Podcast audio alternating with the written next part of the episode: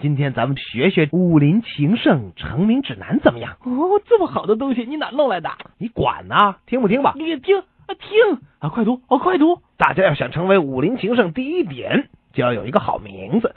极力推荐双姓，所以投胎的时候挑爹娘必须谨慎。如果你已经选错了，建议赶快找一个双姓的干爹。西西门吹雪、欧阳克、令狐冲、慕容复，以上种种都是值得竭力推荐的姓氏。一旦拥有，第一次见面就足以让你的名字在女主角的心目中的熠熠生辉，也真是别无所求啊！哎，当然也有不受欢迎的双姓啊，比如公羊这个姓。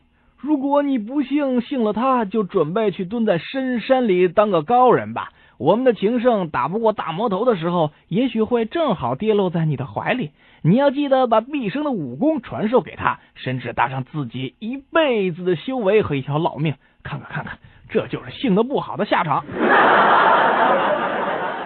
这单姓当中也有不错的，比如姓楚的有楚留香，姓白的有白玉京，姓江的有江南等等。以选字有古意带水气，意思比较朦胧为上。有些姓氏则是情圣的大敌，比如如果你姓牛，那你还是老老实实的充当一个种庄稼的庄稼汉的侠隐为好。还有姓彭的，一般注定是五虎断门刀彭家的好手。这个家族在武林史上呢，未曾出现过一个情圣，而且包揽很多大部分的串场小角色。再比如姓金的，注定是个铜臭太浓、不够飘逸的，比如金庸。